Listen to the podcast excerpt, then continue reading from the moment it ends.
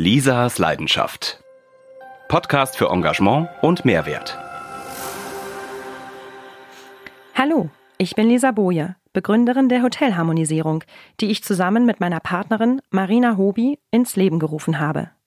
In diesem Expertenblog für Hoteliers, Gastronomen und serviceorientierte Unternehmer erhalten Sie Tipps, Inspirationen und exquisites Know-how darüber, wie Sie die Gastgeberlandschaft positiv beeinflussen.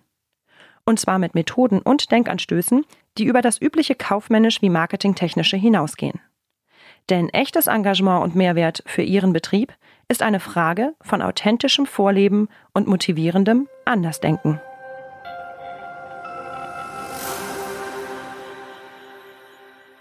Warum wird es den Begriff Hotel so bald nicht mehr geben? Warum muss es einen Paradigmenwechsel im Denken der Hoteliers geben? Was haben Coworking und Co-Living mit dem heutigen Hotelkonzept zu tun? Und warum ist mein Interviewpartner Herr Lars von der Wettern von Solutions HI auf Droge mit seinen Kunden? All das hören Sie jetzt im Expertentalk zur Hotelharmonisierung. Herr von der Wettern, ich freue mich sehr, Sie heute vor mein Mikro zu bekommen. Zu meinem Podcast mit der großen Frage, sind Mitarbeiter die wichtigsten Potenziale in einem Hotel? Ja, natürlich. Natürlich ist es ein, der wichtigste Faktor in diesem Boutique-Bereich, in dem Resort-Bereich, der halt eben erlebnisorientiert äh, und, und sehr emotionell gehandelt werden muss. Ähm, für die Erlebnisse der, der, der Gäste braucht man natürlich diese Mitarbeiter. Herr Lars von der Wettern ist Managing Director von Solutions HI einer Beratungsfirma für Hotels und Gastronomien, die sich auf Boutique- und Resortsprodukte spezialisiert hat. Diese möchten ein Alleinstellungsmerkmal ähm, entwickeln und sich so von den internationalen Brands bewusst abheben. Außerdem leitet Solutions HI auch drei Hotels in Spanien. Herr van der Wettern, was treiben Sie da so? Was treiben wir dort? Ähm, wir hatten eben immer, als ich bin gelernter Hotelkaufmann und das Ziel war einfach immer ein, auch ein eigenes Hotel zu haben und zu beweisen, dass das, was wir da draußen predigen, auch umsetzbar ist. Wir hatten halt schon vor, dass das, was wir dort draußen predigen, sozusagen als Berater oder auch versuchen, in Unternehmen einzubringen, auch selber umsetzen und beweisen, dass es Sinn macht und auch erfolgreich sein kann für Unternehmer. Deshalb war es schon sehr wichtig, dass wir auch ein eigenes Projekt, ein Vorzeigeprojekt haben und aus diesem ersten sind dann, ist dann sehr zeitnah ein zweites und jetzt eben auch dritte, vierte Projekte geworden. Und welche Gebote bringen Sie da an den Mann, wenn Sie sagen, Sie predigen? Naja, die Gebote sind halt, dass, ähm, dass wir mit der Singularität der einzelnen Projekte einfach bewusst umgehen müssen, ja, dass wir die, die Alleinstellungsmerkmale eines, eines, ja, Hotel ist, verschwindet ja schon als Begriff, eines Gebäudes, einer, eines Resorts ähm, besser umgehen müssen und das Gleiche sich eben auch in den Menschen widerspiegeln muss. Wie bekommen Sie das hin, den Brückenschlag zu den Menschen, sprich zu den Mitarbeitern im Hotel? Sehr schwierig, sehr schwierig zur Anfangszeit, weil wir mit, mit Paradigmen brechen müssen. Ja, wir haben die traditionelle, ich selber bin gelernter Hotelkaufmann, wie ich gesagt habe, ja, habe meine schöne Ausbildung gemacht. Heute in meinem, äh, in unserem ersten Projekt in, in Spanien arbeiten vielleicht noch drei oder vier von den 30 Mitarbeitern, die wirklich eine traditionelle Hotelkarriere hatten. Das heißt, wir müssen uns selber auch öffnen hin zu den, zu den Menschen, die für uns arbeiten sollen. Gleichwohl ist es schwierig, wenn Sie eben vom Paradigmenwechsel sprechen, ähm, bei den Hotels, die Sie selber beraten, im Management die Gedanken so zu knacken, dass der Hotelmanager auch wirklich feststellt, er muss mehr für seine Mitarbeiter tun. Ja, das ist absolut richtig. Aber ich glaube, auch Sie selber in, in Ihrer Funktion werden immer wieder das feststellen, dass der Wechsel für den Menschen immer etwas äh, Schwieriges ist. Ich glaube, für jeden. Und das muss man einfach mal respektieren. Und wenn jemand auf eine gewisse Art und Weise in seiner Karriere 15 Jahre Erfolg hat, ist es sehr schwierig, ihm zu sagen, dass sich die Verhältnisse so weit geändert haben, dass er davon über 60, 70 Prozent, wie wir so schnell in der Küche sagen würden, in die Tonne klopfen kann. Mhm. Ähm, er muss sich halt komplett drehen. Und das ist ein Prozess, den schaffen einige. Und andere sagen, hm, ich habe noch vielleicht zehn Jahre in meiner Karriere und die ziehe ich jetzt noch so durch. Ich, ich muss mich nicht nochmal verändern. Und wir müssen mit beidem umgehen können. In der Hotelbranche herrscht ja ein echter Mitarbeitermangel. Wahrscheinlich liegt es da eben an dem alten Management, was immer noch meint, äh, die Mitarbeiter knechten zu müssen oder von oben herab, von oben herab leiten zu müssen. Es wird immer noch sehr wenig bezahlt in der Hotelbranche, auch in der Gastronomie, ähm, worüber man sich immer wieder wundert. Wie schaffen Sie es, dem Management beizubringen, dass hier anderes Denken notwendig ist? Durch, durch zwei Punkte. Einmal eben, weil wir Erfolgsprojekte aufzeigen können. Also wir bringen, wir bringen sogar in gewisse Projekte Mitarbeiter mit, die in einem anderen Projekt schon waren und gesagt haben, boah, super, das finde ich auch toll, ich gehe mit ähm, als Projektleiter oder auch, sage ich jetzt mal, als, als Turnaround Manager. Ähm, wir beweisen es in den eigenen Projekten und dass ähm, die Mitarbeiter selber, ähm, die wir jetzt einstellen, die sind ja jetzt auch nicht mehr alle 18, sondern es gibt ja auch schon Manager, die aus dieser neuen Generation kommen und wenn man davon vorsichtig in den einzelnen Unternehmen schon ein oder zwei implementiert, wenn man das jetzt mal so chirurgisch sagen möchte, dann weckt das auch ähm, schon ein Großteil der Manager auf. Also sie haben ganz oft ein, ein positives Feedback, auch im Führung, auch bei den Führungsstilen. Also ich glaube, 75 bis 80 Prozent der Menschen, mit denen wir mittelfristig reden dürfen, drehen sich mit uns. Hm. Das ist schön. Und würden, wie würden Sie die Fluktuation in Ihren eigenen drei Hotels beurteilen? Ist die besser als in den durchschnittlichen Hotels Ihrer Konkurrenz? Erstmal ja. In Madrid ist es ähm, derzeit auch so, dass der, der ganze Sektor einfach rockt. Also Hotels und Gastronomie geht wieder. Die Krise ist längst vorbei. Ähm, was wir aber geschafft haben, ist, dass wir auch Leute, die früher eben jetzt diese Sache nebenher gemacht haben, ja, so ein bisschen Geld verdienen während des Kunststudiums, während des äh, Fotografiestudiums, während einer äh, Modeausbildung, dass diese Leute mittlerweile einfach gemerkt haben, dass es kein Job ist, sondern es kann auch eine wirklich ähm, ja, erfüllende Tätigkeit sein. Das heißt, dass bewusst kurzfristige Verträge dann verlängert werden. Und, und das stellt uns, glaube ich, ähm, heraus. Aber ich glaube, es wäre jetzt ein bisschen arrogant zu sagen, dass wir die Einzigen sind, die das machen. Es gibt einen, einen immer größeren Sektor, die das richtig machen und uns dadurch auch unter positiven Druck setzen. Aber es gibt natürlich eben viele größere Unternehmen, die das gar nicht so schnell umsetzen können wie diese ganzen kleinen Unternehmer wie wir. Darf ich da kurz unterbrechen? Verstehe ich das richtig, dass Sie ähm, eben Gastronomie beziehungsweise Hotelfremde äh, Mitarbeiter einstellen, wenn Sie sagen, die kommen aus Kunst etc. pp. Wir versuchen, die richtigen Menschen einzustellen und diese, diese richtigen äh, Mitarbeiter und, und die dann nachher bei uns im Team einfach auch aufgehen. Das kann zum einen der fünf Jahre Hotel, äh, Kellner, Ausbildungsgeleitete, hm, ja, fast schon frustriert aus einem anderen Haus sein, der sagt, endlich kann ich hier Spaß haben bei meiner Arbeit und darf auch Dinge mal völlig anders machen, wie sie im Standardbuch stehen. Und das ist auf der anderen Seite der tolle Charakter, der, der fröhliche Mensch, der bei uns in das Interview reinplatzt und noch nie in seinem Leben einen Check-in gemacht hat. Also dieser, dieser Mix ist, glaube ich, auch sehr wichtig für den Erfolg.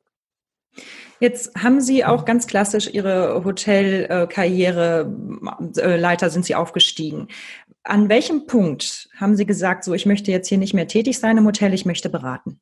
Die Frage ist natürlich großartig, aber ähm, die Antwort ist total anders. Ich habe eigentlich immer ein eigenes Hotel haben wollen und man kann heutzutage nicht einfach hingehen und sagen, ich will jetzt ein eigenes Hotel. Das heißt, für die Übergangsphase, ja, für die Übergangsphase, bis es denn soweit war, habe ich gesagt, dann kann ich ja nebenher ein bisschen beraten. Also eigentlich ist das Ganze ganz anders gewachsen und auch viel witziger, weil eben diese großen Hotelkonzerne haben mir sehr viel gegeben und ich wäre auch ohne dieses Know-how heute nicht da, wo ich bin. Aber diese Umsetzung eines eigenen Produktes und des etwas anders machens war eigentlich das große Ziel und die Beratung zuerst nur ein Hilfsmittel und die ist auf einmal total dynamisch geworden. Mit wie vielen Partnern betreiben Sie Ihr Geschäft? Also wir, wir haben jetzt eine große Partnerschaft von sechs sehr erfahrenen vom Hoteldirektor, Küchendirektoren, Hoteleigentümern, also sechs sehr Senior Partner, die jetzt gerade die Abspaltung auch ähm, der Pearl-Bereichs, was wir jetzt gerade kreieren, dieses äh, Pearl-Management, was sich eben als B2B-Marke versucht zu etablieren im Bereich individuelle Hotels nach vorne zu treiben. Ähm, da gibt es sechs Partner. Ansonsten suchen wir uns lokale, sehr starke Partner. Also in Georgien zum Beispiel haben wir zwei hervorragende lokale Partner, die sich dort mittlerweile fast allein um das Geschäft kümmern. Wir haben in, in Spanien natürlich, in der Hotellerie braucht man ein, ein Gesicht, man braucht den Gastgeber. Und, und dort habe ich meinen ganz alten Kollegen ähm, und Partner glücklicherweise mit in dieses erste Projekt übernehmen können. Der führt mittlerweile unsere beiden Madrid-Häuser. Und in welchen Ländern, äh, in denen Sie so tätig sind, sind Sie am, am einfachsten oder am besten erfolgreich? Ah, in 15 Jahren kann man wunderschön sagen, Spanien war mal ganz einfach und ist ganz kompliziert geworden. Ähm, Schön die ehemalige, ja, die ehemalige Sowjetunion war ganz einfach, weil halt einfach das Internationale gesucht wurde. Ähm, wurde dann finanziell ähm, nach der Krim-Krise ein bisschen äh, schwieriger. Aber es gibt natürlich durch die Langfristigkeit, und das ist, glaube ich, für uns ganz wichtig gewesen, die wir in den Ländern wie, ich nehme jetzt mal selbst Aserbaidschan, Georgien oder auch Russland an den Tag gelegt haben, dass wir immer da waren. Diese, diese Stabilität hat den Eigentümern das Vertrauen gegeben, dass wir wirklich etwas verändern wollen. Und die mittlerweile heute noch bestehenden erfolgreichen Konzepte, die wir kreiert haben, sei es in Hauptstädten wie, wie Tiflis oder Baku, die heute noch als, als eigenständige Unternehmen funktionieren und die Marke ähm, nach über acht, neun Jahren als individuelles Boutique-Hotel halten konnten. Es gibt einem einfach diese Seriosität und die Erfolgsgeschichte. Und mit welchen Fragestellungen kommen Ihre heutigen Kunden auf Sie zu? Völlig unterschiedlich. Meistens sind es ja die Eigentümer. Also wir ähm, haben es meistens mit, ähm, ja, das was im, im Neuenglischen Family Office heißt. Also es geht um Privatinvestoren, weil nur die ähm, ja diese Problematik ihrer eigenen Immobilie so ans Herz nehmen und dann geht es darum, entweder einen Generationswechsel einzuleiten, einen Umbau zu planen, eine Refinanzierung zu bekommen. Und dabei kommt man dann oft in die Analyse und setzt sich dann erst im Detail mit der Problematik des einzelnen Hauses aus. Ganz wenige sagen, ich will ein Boutique-Hotel neu machen, sondern sie sagen, ich habe ein Gebäude oder ich habe ein kleines Hotel, was kann ich damit machen?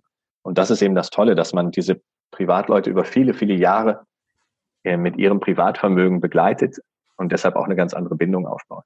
Ich erlebe Sie als Vollblut-Hotelberater, ähm, der sehr authentisch rüberkommt und, und mit vollem Herzen dabei ist, was ich nicht von all Ihren Kollegen sagen kann. Was macht Sie zum, das ist mein Job, Hotelberater?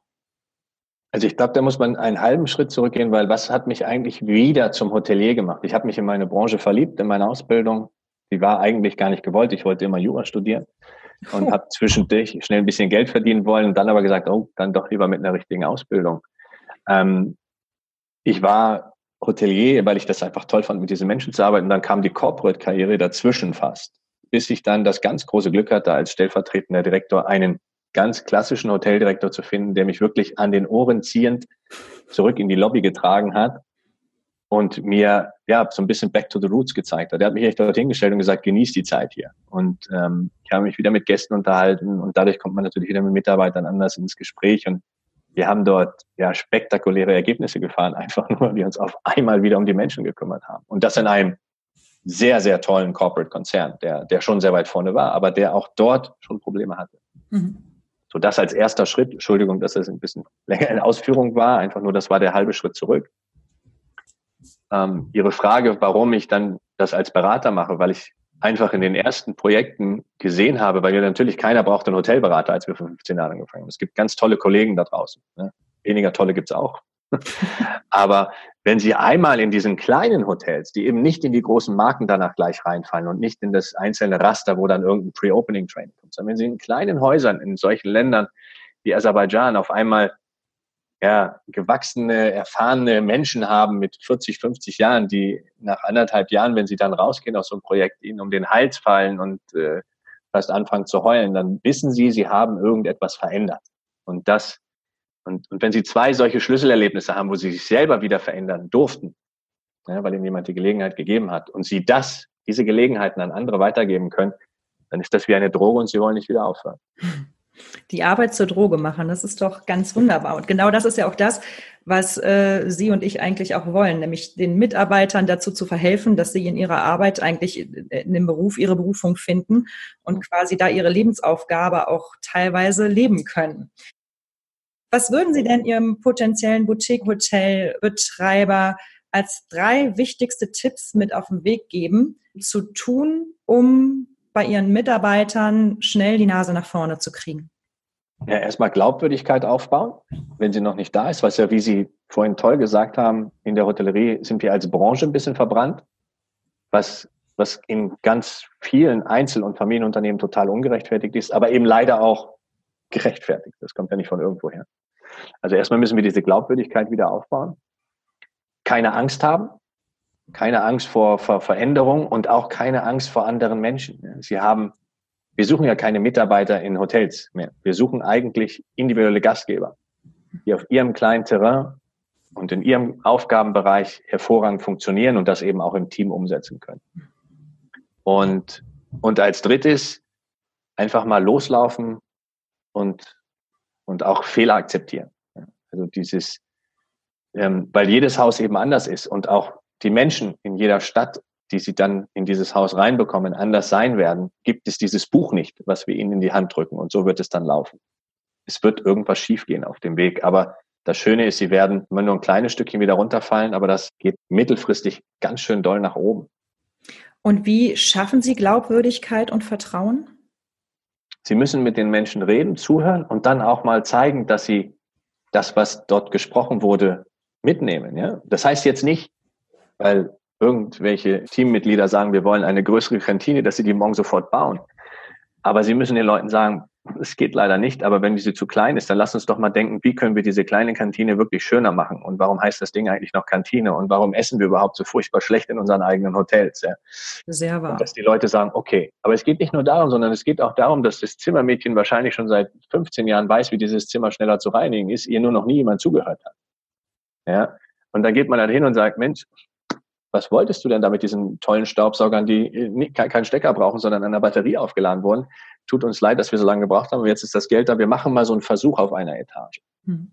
Glaubwürdigkeit sind kleine Schritte. Und das ist eben nicht eine Veranstaltung mit allen Mitarbeitern, wo sich alle anfassen und wir uns einmal in den Arm nehmen und sagen, jetzt wird alles besser ab morgen.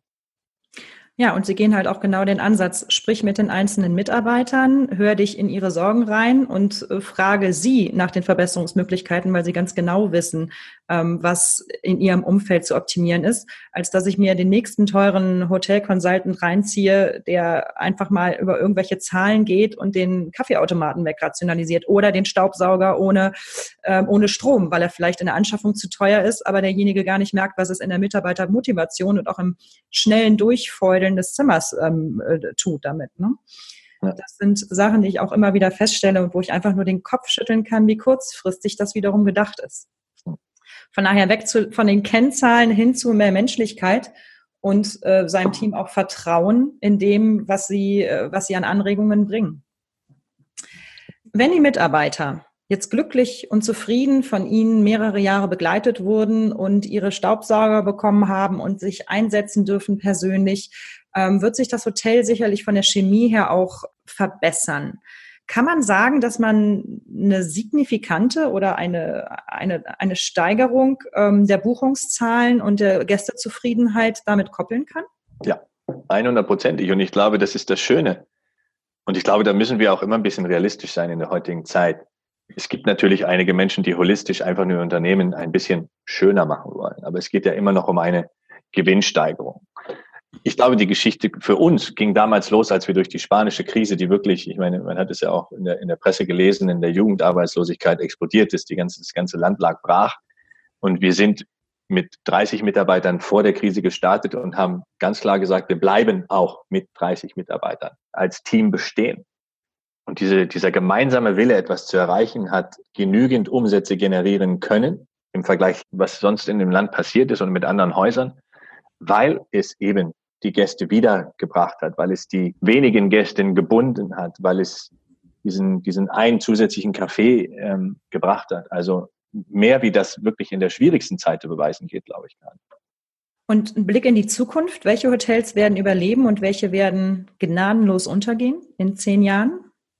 Ganz, ganz schöne Frage, die eigentlich vor zehn Jahren anders zu beantworten gewesen wäre wie heute. Ich glaube, man muss schon darum, darauf sagen, welche Gastgeber werden überleben und welche nicht, sondern die, das Gebäude Hotel wird auch völlig unter Druck kommen. Das erste Mal in hunderten von Jahren, dass das Hotelkonzept an sich, eine Kutsche hält vor einem Haus, die Leute schlafen, das wird gebrochen. Ja, wir, wir leben ein, ein Co-Living, Co-Working, Co-Together. Sie haben ein Gebäude, in dem äh, von ganz oben das Luxus äh, Super Penthouse ähm, ist. Dann haben sie zwei Stockwerke Hostel und haben unten äh, eine Disco und was tagsüber ein Coworking Space ist. Also diese Konzepte, die werden ganz aggressiv wachsen in den großen Städten. Ähm, und die werden auch langfristig überleben, weil die neue Generation gerade aufwächst, solche Sachen sowohl zu nutzen als auch dann dort zu arbeiten. Und andererseits ist es natürlich so, wenn Sie als reine Commodity arbeiten und irgendwo nur Betten und Duschen verkaufen, werden Sie unter Druck kommen. Und das können Sie nur so lange machen, wie Sie maschineller werden, wie Sie künstliche Intelligenz mit aufnehmen, wie Sie Maschinen mit aufnehmen, weil sonst werden Sie den Kostendruck nicht halten. Das heißt, das normale Hotel wird verschwinden. Und die, die sonst noch richtig viel Spaß haben, sind die Leute, die richtig Erlebnisse und Emotionen noch kreieren können. Ja, das kann im einfachen Hostelbereich, das kann im Service-Apartment-Bereich passieren, das kann im Resort-Bereich passieren. Ja. Geben Sie Gas, dann werden Sie überleben. Also Sie müssen den Leuten was bieten. Und das muss weit über die Schlafmöglichkeit hinausgehen. Hm. Und Ihr ganz persönliches Lieblingshotel? Welches ist das? Oh, das ist, das ist sogar schwierig zu sagen. Ich, ich, das ist jetzt auch kein Ausweichen, sondern ich glaube, es gibt ähm, Momente, wo Sie verschiedene Dinge benötigen.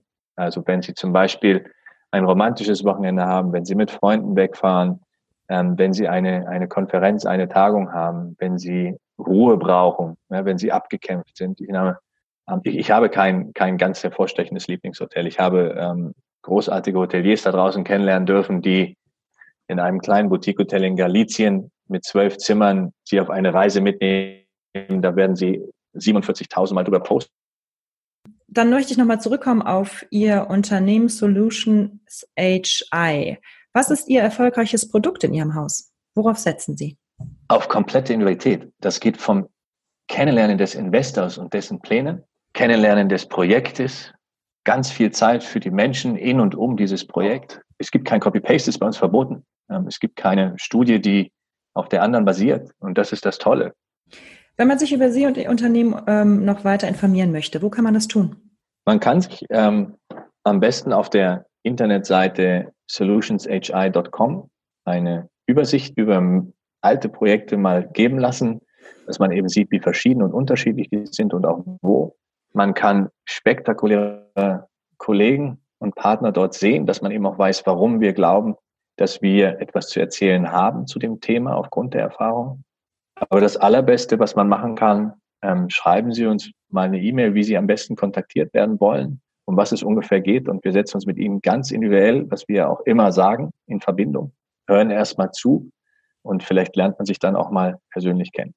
Und das geht auf einer internationalen Ebene, auf Deutsch, Englisch, Spanisch? Deutsch, Englisch, Spanisch, Russisch, Französisch. Ähm, Sie können uns in Ihrer Sprache anschreiben. Wir finden einen Weg, mit Ihnen zu kommunizieren. Und ähm, sie haben dort auch einzeln, wenn sie ganz bewusste Nähe suchen, sie haben dort die Büros dargestellt in Tiflis, in Berlin, in Madrid, in Moskau, ähm, in München, wo sie direkt, wenn sie aus der Region kommen, ähm, an das Büro schreiben können.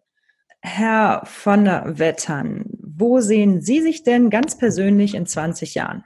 Ach, tolle Frage. Eventuell auf einem Weingut sitzend, was wir dann natürlich mit einem wunderschönen kleinen Boutique-Hotel ähm, gemeinsam ähm, immer noch betreiben, weil ich glaube, ich werde davon nie loslassen können. Und wie viele Mitarbeiter haben Sie? In meiner kleinen Finca sehr wenige, aber global werden wir wahrscheinlich ein paar hunderte bis über tausend Mitarbeiter haben, die in einzigartigen Betrieben einzigartige Erlebnisse für unsere wunderbaren Gäste jeden Tag aufs Neue bereiten. Also ich freue mich schon. Sagen Sie mir auf jeden Fall Bescheid, wie die Finca heißt. Ich komme dann mal vorbei. Was möchten Sie denn den Hoteliers dieser Welt noch mit auf den Weg geben, jetzt zum Schluss als Wort zum nächsten Tag? Ah, danke, dass ihr jeden Tag da draußen seid und ähm, danke, dass ihr auch in der Lage seid, in, in immer schwierigerem Umfeld die Emotionen des Hoteliers noch zu leben. Ähm, für die, die den Glauben verloren haben, finde ich schade gebt nicht auf, ähm, weil sonst ja, werdet ihr vielleicht dummerweise sogar bald wegrationalisiert. Aber ich glaube, dass, dass das Große ist, ich habe viel mehr Leute erlebt, die nach Veränderung wieder motiviert nach vorne geschossen sind. Ähm, und ich freue mich, die auch weiterhin kennenlernen zu dürfen. Ganz herzlichen Dank, Herr Lars von der Wettern, Managing Director von Solutions HI. Danke, dass ich überhaupt dabei sein durfte und ich wünsche euch ganz, ganz viel Glück, äh, dass da viele Leute mit motiviert werden können.